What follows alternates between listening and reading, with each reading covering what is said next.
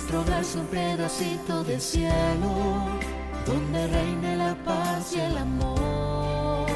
Contigo caminar de la mano y platicar como buenos amigos. Quiero ser bendición a mis hijos y a nuestro alrededor. Familias de luz, familia feliz, que reflejen siempre Jesús, familias de fe y de oración que testifiquen del Salvador.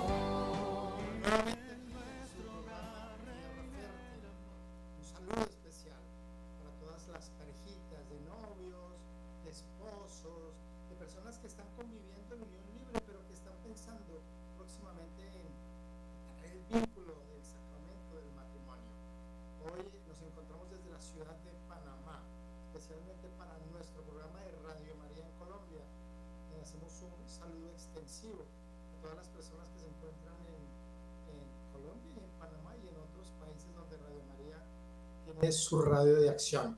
Un saludo muy especial a Elixir Cesarienza, mi esposa. Hoy está en compañía de su mamá, o mejor, acompañando a su mamá. Entonces la vamos a excusar por el día de hoy. Y es parte del tema que trabajaremos más adelante. Hoy es nuestro tema, el amor como donación esponsal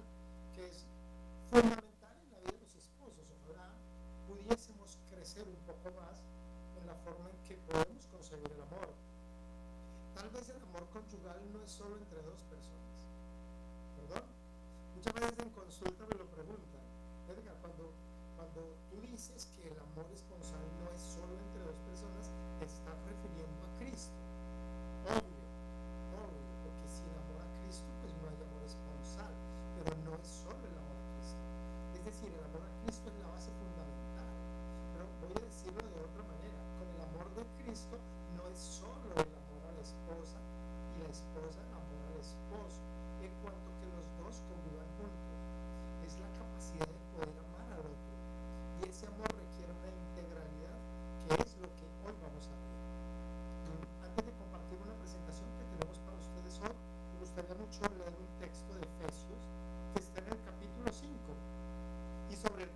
reflexionar sobre el tema de los espíritus.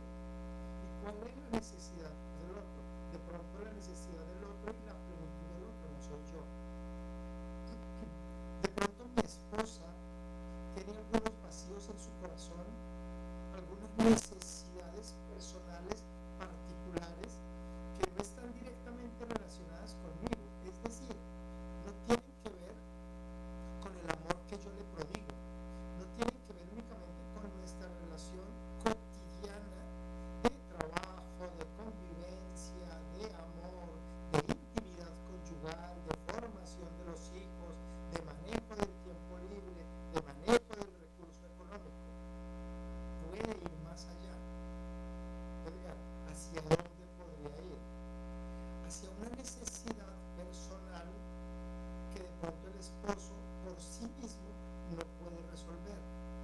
Voy a poner un ejemplo. La mamá de mi esposa podría estar en una situación difícil y mi esposa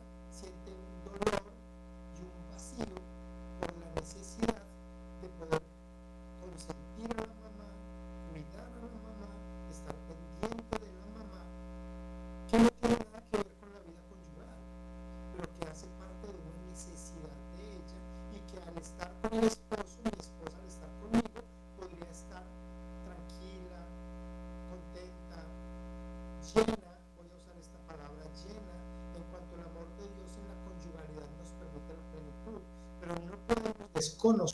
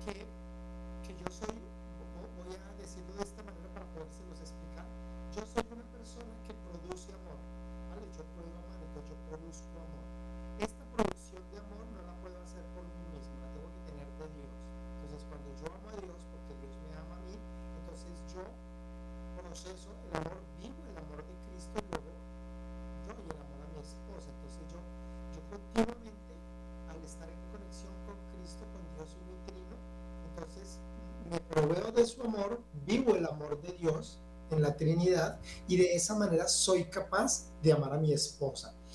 Lo que hago en el momento de la conyugalidad, en el momento en que yo acepto y me caso con mi esposa, lo que le estoy diciendo es toda la producción de mi amor es tuya.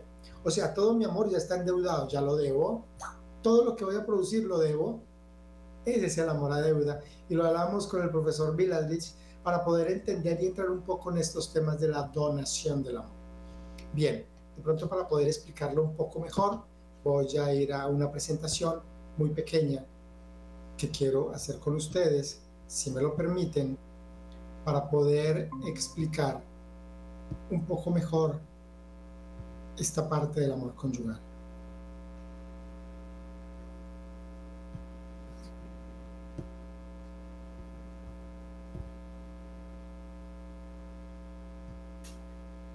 Muy bien.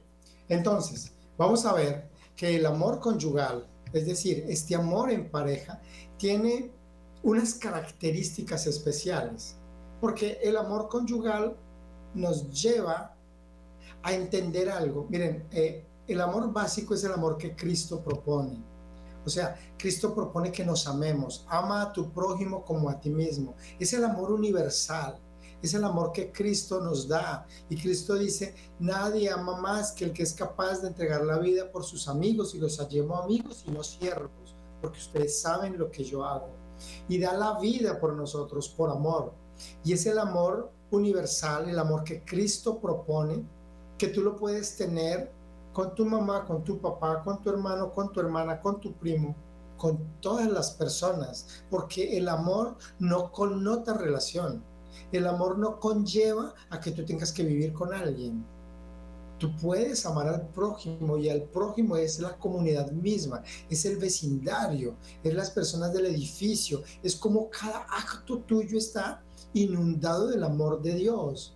O sea, eh, prestas la podadora o vas y podas el césped del vecino, pero lo haces con amor, es un acto de amor, con disposición, con alegría, con gozo. Es el amor básico, es el amor universal que Cristo propone.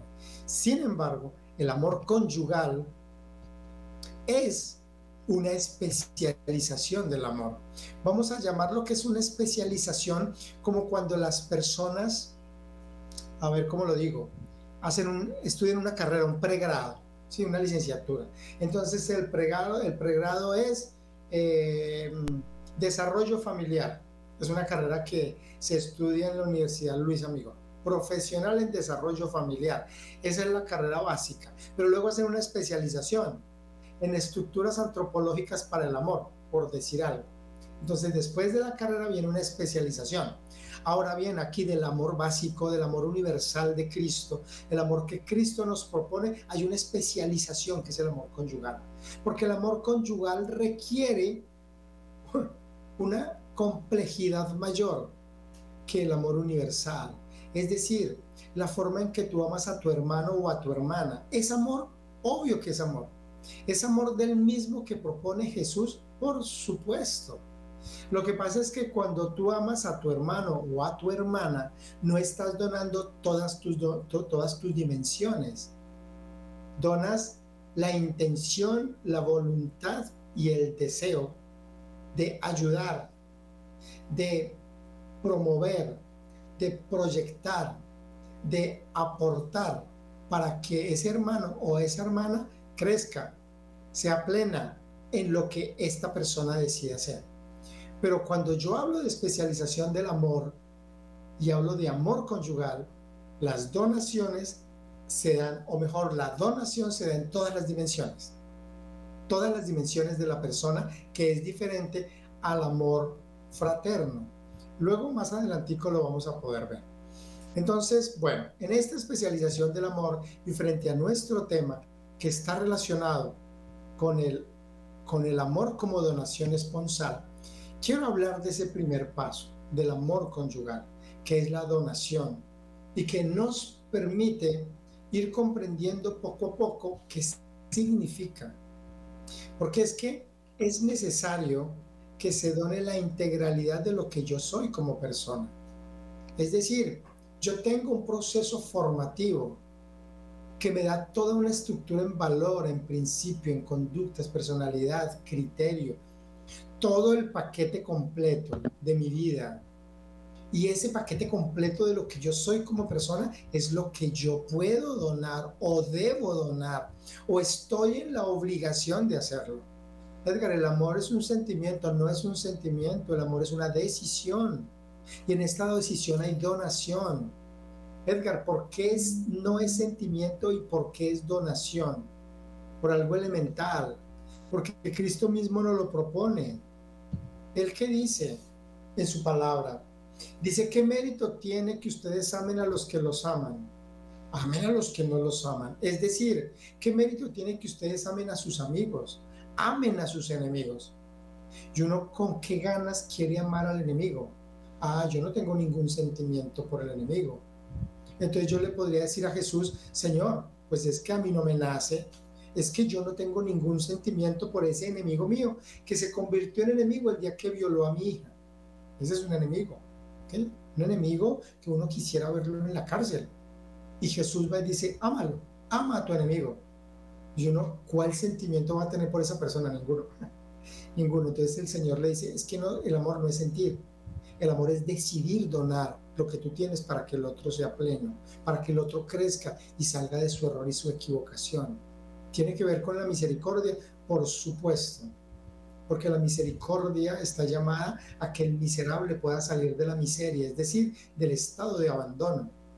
Entonces, en esta decisión de donación, yo me tengo que donar integralmente. Si estoy hablando de esponsalidad, si estoy hablando de amor conyugal, si estoy hablando de esposos, Edgar y los que viven en la relación de pareja, igual, lo que pasa es que su amor no está fortalecido en cuanto que no tienen el vínculo sacramental. Porque el matrimonio, a ver, fue algo que pude entender también el matrimonio es la decisión válida de un hombre y una mujer para ser comunidad de vida y amor. Es decir, cuando tú vas al notario y decides casarte por lo civil ante una notaría, ¿hay matrimonio? Claro que hay matrimonio. Es la decisión válida entre un varón y una mujer ante una autoridad. ¿Ok?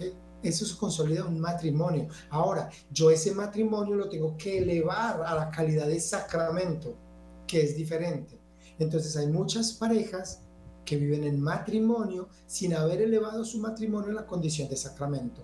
Por lo tanto, sin el sacramento no se tiene ni se recibe la gracia sacramental que entrega Cristo en el momento en que tú delante del Señor aceptas y das el sí para ser fiel en la alegría, en la tristeza, en la salud, en la enfermedad, en la abundancia, en la pobreza, etcétera, etcétera, hasta que la muerte nos separe. Y es un compromiso esponsal con Cristo, porque amaré a Cristo a través del amor a mi esposa.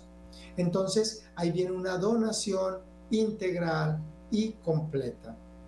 Muy bien, cuando esa donación es integral, tiene que haber un hombre, ¿verdad? Y una mujer. Que cada uno de los dos, pues obviamente tiene su corazón y su capacidad de amar.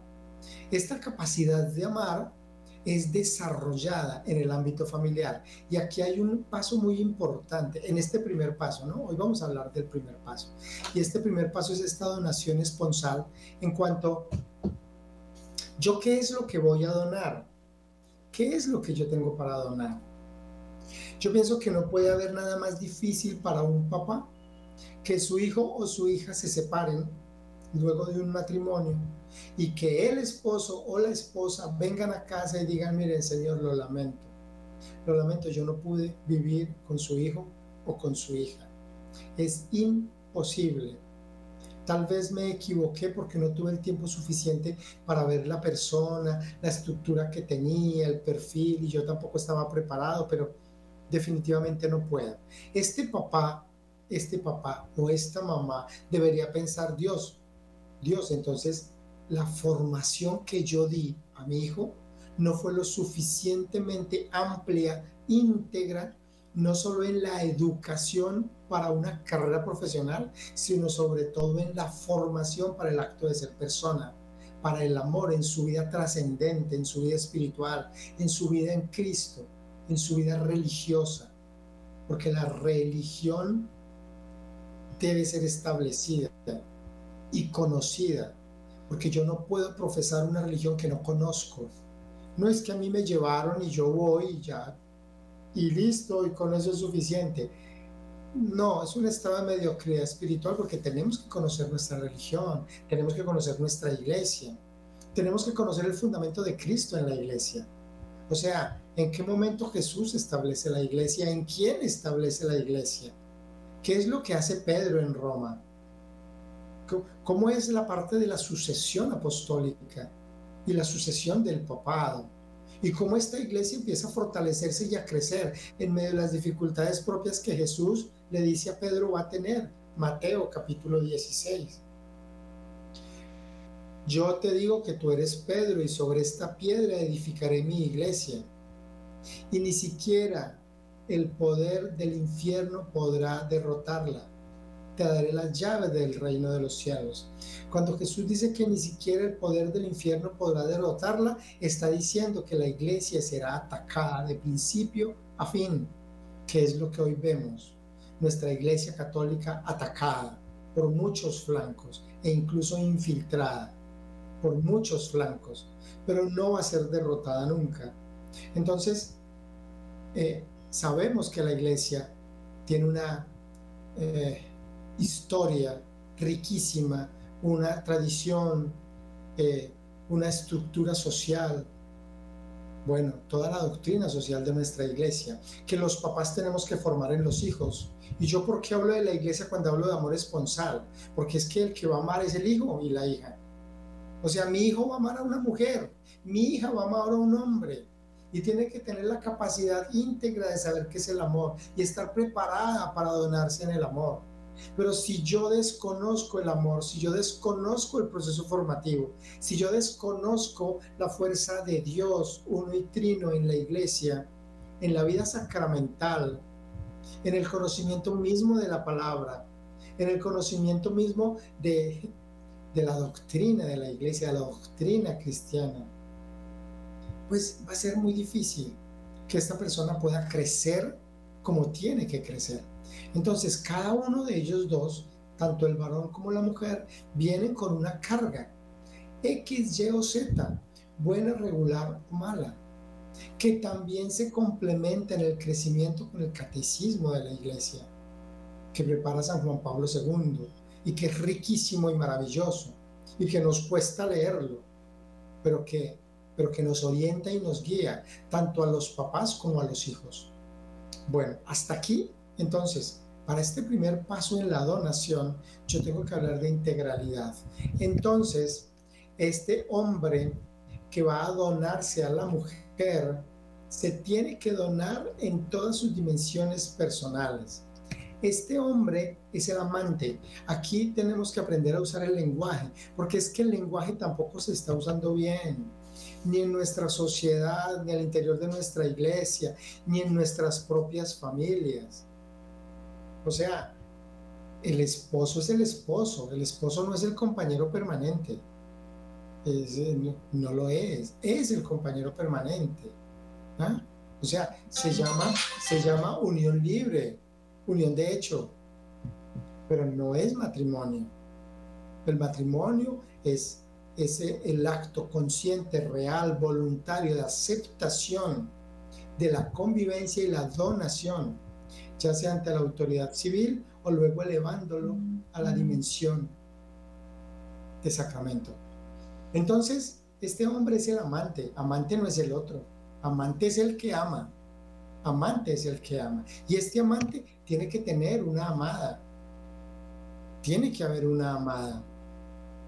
Lo que pasa es que muchas veces lo que nosotros donamos no es suficiente, primero. Y segundo, bueno, no sabemos qué es una donación. No entendemos el amor como una donación. Lo entendemos como que tú me gustas, yo creo que te amo, casémonos y tengamos unos hijos y trabajemos, ¿no? Trabajemos para comprar el apartamento, la casa, el carro, para ir de vacaciones, hay que tener una mascota, alimentarla. Bueno, cosas de esas tan, tan de forma, ¿no? Pero tan, con tan poco fondo.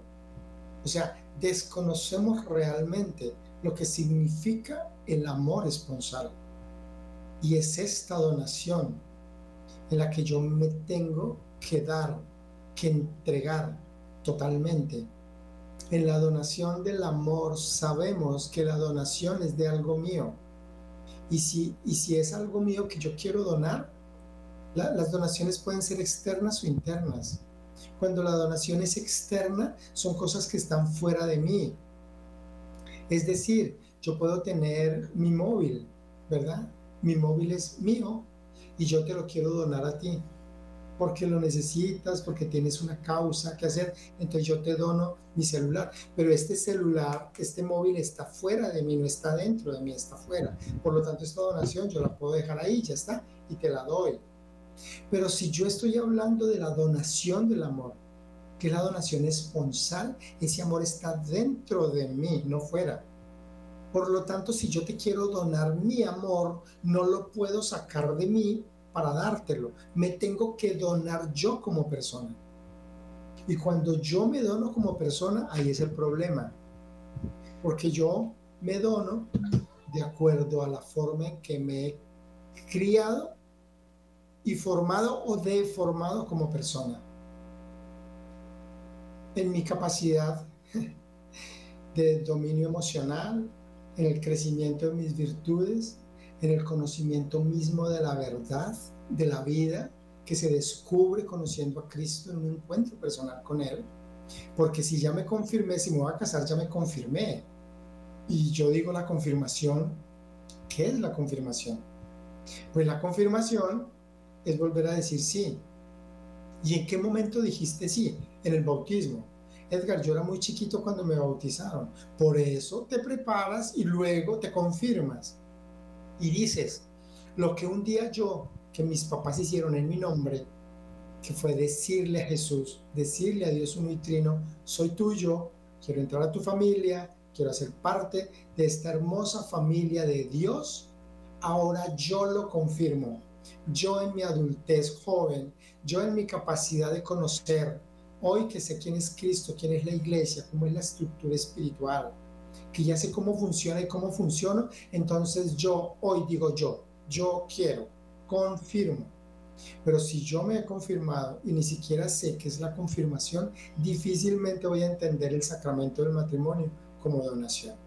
Lo voy a entender como una forma de vida, como algo que dice, bueno, bueno, casémonos, casémonos. Pues todo el mundo se casa, ¿no? Y ya los dos nos gustamos y ya hemos tenido relaciones íntimas y ya estamos ahorrando para comprar un apartamento, pues casémonos, casémonos y dentro de unos años tenemos un hijo y, bien. Pero, pero no existe el fundamento real de lo que es la donación.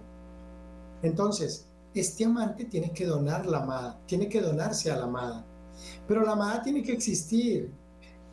Me explico. Que no nos pase lo del Quijote de la Mancha. El Quijote de la Mancha en la literatura fue un gran amante, un gran amante. Entonces, el Quijote de la Mancha amaba a Dulcinea y fue a enfrentarse a los molinos de viento porque creía que eran los dragones que no le dejaban rescatar a su amada de los castillos donde él tenía que rescatarla. Pero resulta que Dulcinea no existía. Dulcinea estaba en la mente del Quijote. Por lo tanto, toda la donación del Quijote nunca llegó a un destino, porque no había un destino. No existía la amada. Edgar, pero eso es en el Quijote. Sí, eso es en el Quijote. Ahora pasémoslo a la vida real. ¿Cuántos Quijotes y cuántas Dulcineas? ¿Cuántos hombres intentando donarse a su esposa sin que la esposa pueda valorar la donación del esposo? ¿Y cuántas esposas, muchas más que esposos, cuántas esposas queriendo donarse a sus esposos y el esposo sin reconocer la donación de la esposa? ¿Y eso qué significa? Lo voy a pasar a detalles. Entonces son detalles, como cuáles, por ejemplo, que el esposo eh, llega a casa, no voy a hacerlo con la esposa, que la esposa está en casa eh, trabaja medio tiempo desde su casa, en la oficina tiene trabajo en casa, está pendiente de los dos bebés, ¿sí? Hay una señora que le ayuda, pero ya está pendiente de los niños, está pendiente de las cosas que hay que hacer en casa y aparte de eso tiene tiempo para dedicarse a arreglar cosas personales de su esposo y lo hace como un gran detalle. Entonces le dice a la señora que le está ayudando con los niños que tenga una hora más con los niños y ella va y arregla el closet de su esposo y le arregla la ropa como a él le gusta y la deja ordenadita y todo lo que a él le gusta como le gusta, ella lo hace con mucho gusto para él. Y cuando él llega de su trabajo, está tan malhumorado porque las cosas no le salen bien, que llega mal geniado y no se da cuenta de lo que la esposa hizo. Y de pronto abre el closet y ve la ropa ordenada, pero le parecería, le podría parecer que eso es normal, pero no valora esta, este esfuerzo de ella hacia él. Por lo tanto, esa donación que ella está haciendo a su esposo no está siendo reconocida ni valorada. Y te puedo poner el ejemplo con la comida, con el cuidado, con la intimidad. ¿Cuántas veces nuestras esposas se arreglan y se ponen lindas para nosotros y nosotros llegamos y no nos damos cuenta hasta que ella dice, no me notas nada raro? Yo no, ay Dios, ¿qué es lo que tengo que ver? ¿Qué ¿Serán los aretes? ¿Será que pintó el pelo? Pero es que ya ni me acuerdo qué color tenía de cabello. O sea, se compró un vestido, serán los zapatos, ¿qué será? O sea, nos cuesta muchísimo, nos cuesta muchísimo entender qué es, qué es lo que hacen por nosotros. A eso le llamamos donación. Es la donación de mi tiempo, de mi capacidad, de mi inteligencia, de mi voluntad, de todo mi ser. Yo me dono para ayudarte, para comprenderte. Y si estás cansada, yo debo ayudarte y debo ayudarte a que te relajes. Descansa un rato, yo me encargo de la comida. Pero, pero es la donación que cada uno de los dos debe hacer. Estas dimensiones personales de las que vamos a hablar enseguida son la base para esta donación porque la donación de los esposos se tiene que dar en la integralidad. Bien, entonces, en estas dimensiones personales, aquí viene la diferencia entre el amor conyugal, que es la especialización, y el amor eh, universal, que, que no comporta todas las dimensiones. Entonces, primera dimensión, la dimensión laboral, es la capacidad que yo tengo en mi vida laboral, de que no sea todo trabajo y aunque puedo donar mi parte laboral, en esta dimensión de mi trabajo, yo tengo no solo que donarme en lo que yo hago, sino donarme para ayudarle a mi esposa en su tema laboral. Y me tendré que donar y tendré que abrir el espacio para hablar del tema, para trabajar justamente lo que tengo que hacer a nivel laboral. Hasta ahí otra dimensión, la dimensión familiar. Entonces, ¿cómo es el manejo del tiempo familiar? ¿Cómo es el manejo no solo de mi familia? Vamos a entender la familia como el esposo, la esposa y los hijos, ¿ok? Que está la familia nuclear. Y cuando, cuando yo estoy soltero, la prioridad número uno es Dios. La prioridad número dos son mis papás, mi familia, mis papás y mi familia, mis hermanos. La prioridad número tres es el trabajo. La prioridad número cuatro son los amigos. Cuando me caso, la prioridad número uno es Dios. La prioridad número dos es mi cónyuge. La prioridad número tres son mis hijos. La prioridad número cuatro es el trabajo. La prioridad número cinco es la familia extensa. La prioridad número seis son los amigos. Entonces miren la familia extensa donde queda, porque cuando yo tomo la decisión del matrimonio, la prioridad es mi cónyuge y mis hijos. Y después mi trabajo, porque si no trabajo para mi esposa y para mis hijos y dedico mi tiempo a mi familia extensa, voy a, voy a tener dificultades. Ahora, esto que tiene que ver con lo que comenzamos hablando a raíz de lo que Pablo escribía en Efesios, eh, a, a los de Éfeso, sobre que el esposo ama a su esposa como Cristo ama a la iglesia y que tengo que aprender a comprender la plenitud de mi esposa en el momento que lo necesite. Una cosa es que yo comprenda la necesidad que ella tiene dentro de su crecimiento personal y su plenitud, el compartir con su mamá algunas circunstancias de vida especiales. Otra cosa es que la familia extensa, es decir, la familia tuya o la familia mía, influye en nuestra relación. Son dos cosas totalmente diferentes. Entonces tengo que aprender a manejar los tiempos en mi vida familiar, los tiempos para mi esposa, para mis hijos, el tiempo para mi núcleo familiar y aparte de eso, el tiempo que los dos destinemos a las familias extensas, tanto a la familia de la esposa como a la familia del esposo. Esta dimensión familiar eh, hace que muchos matrimonios se separen porque hay demasiada eh, y se inmiscuyen, hay demasiada influencia de las familias extensas en las relaciones de las parejas. Entonces las mamás eh, de uno, de otro. Si es la mamá de él, entonces diciéndole a ella cómo le gustan al muchacho las cosas. Y si es la mamá de ella, diciéndole al muchacho que no la va a tratar mal, que no haga esto, que ponga aquello. Es, es un límite, ¿no? Muy delgado. Yo pienso que uno debería hacer un seminario especial para los papás que vamos teniendo hijos adolescentes y que van creciendo y que un día se van a casar y que uno tenga desde, desde antes, en el proceso formativo, la capacidad de orientar, que es diferente a la capacidad de imponer, porque las personas imponemos. Ok, luego de la dimensión familiar viene la dimensión emocional. ¿Cómo es el manejo de las emociones? Esta dimensión sí es un poco compleja porque yo tengo que aprender a conocerme en mis emociones. El control de las emociones y dominio propio, qué que, bueno que un día pudiéramos trabajar este tema en las estructuras familiares, conyugales, de matrimonio, de cómo se manejan las emociones, porque las emociones nos revientan en un momento determinado, nos totean. Vamos a ese término que usamos con nuestros consultantes cuando están toteados. Les digo, ustedes se totearon. ¿Por qué? Porque no fueron capaces del control emocional. Y no fueron capaces del control emocional porque ustedes no alimentan el espíritu. Si ustedes alimentan el espíritu, son capaces de controlar este. Si ustedes su espíritu está débil y raquítico, que se llama anorexia espiritual, en cuanto que tú crees que estás gordo espiritualmente, pero en realidad estás raquítico, eh, pues va a ganar tu cerebro, van a ganar tus emociones. Entonces las emociones, eh, las emociones no son malas, lo malo es como yo las uso, lo malo es el espacio que le doy. Entonces, saber cómo dono mi dimensión emocional, de mi control, ayudándote a ti en tu dimensión emocional, es parte de la donación. Aquí tengo que pensar en todas las áreas. Viene una más, que es la dimensión espiritual. ¿Cómo compartimos esta dimensión? ¿Y cómo es mi donación? En cuanto yo soy capaz de vivir contigo una vida en Cristo.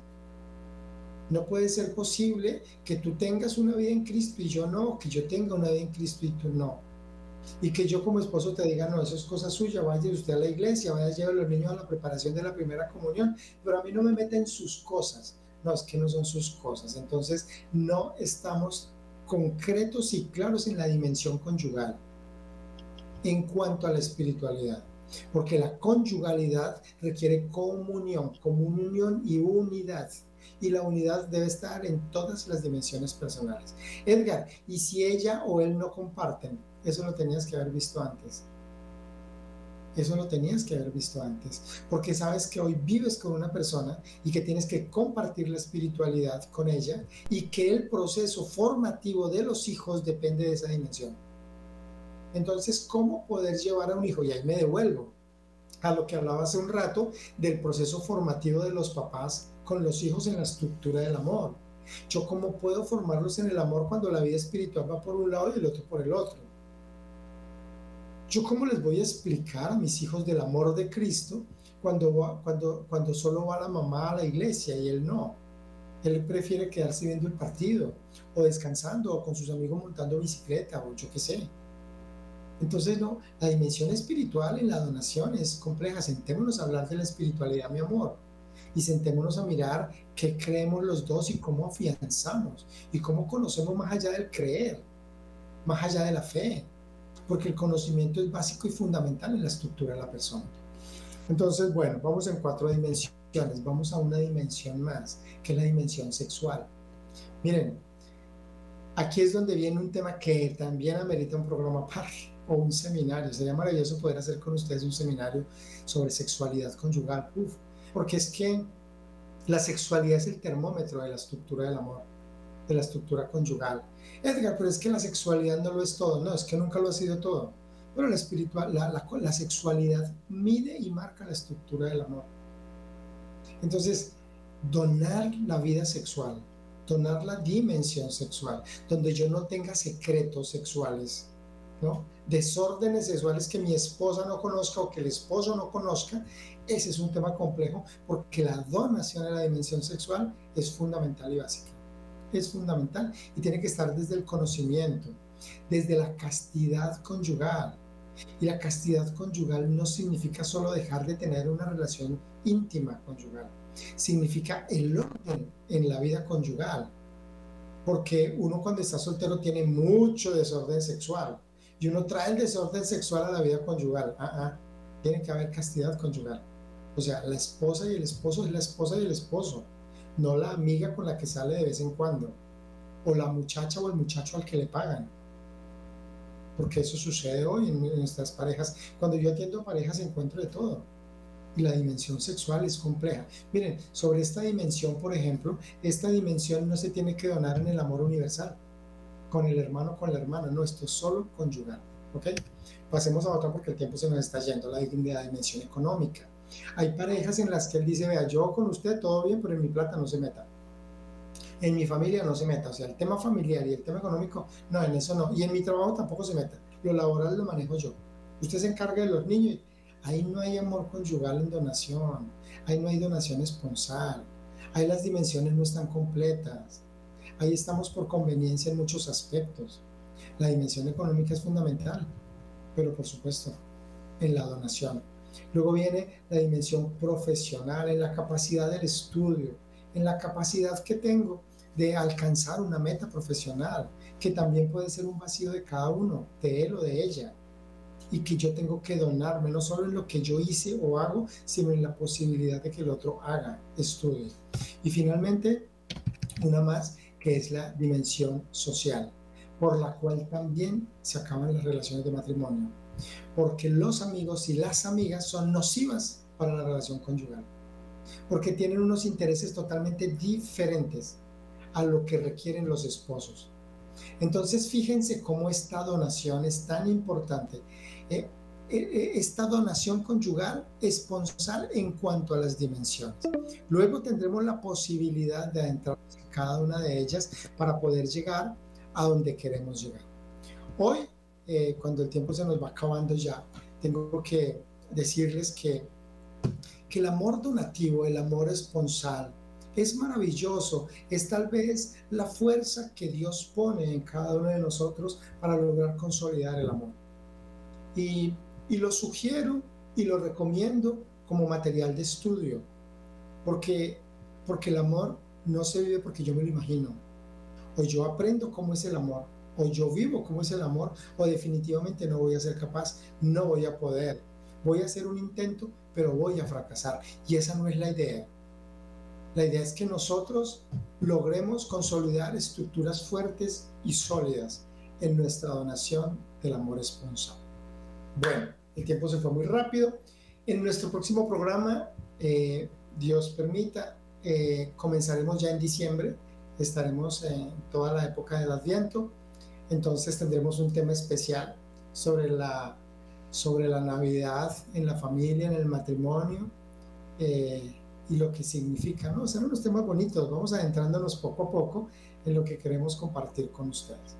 Por ahora, eh, simplemente enviarles un saludo especial, invitarlos a que en esta época de Adviento nos preparemos para el nacimiento de Cristo, el nacimiento de Cristo en este pesebre. Este pesebre tiene que ser este pechito, tiene que ser una morada para el Señor, tiene que convertirse en el lugar que aunque sucio y mugriento como era el pesebre, ilumine, ilumine con el nacimiento de Cristo. Y, y toda la oscuridad que podamos tener al interior de nuestra alma espiritual por desconocimiento, por mediocridad espiritual, resplandezca y renazca con el nacimiento del Señor en esta fecha que se aproxima y que la tenemos cerca, muy cerca. Por ahora no me queda más que enviarles un saludo especial, un abrazo a todas las personas en Colombia, en Panamá y en todos los países donde está la emisión de Radio María. Hasta una próxima oportunidad en este su programa Tierra Fértil. Hasta pronto.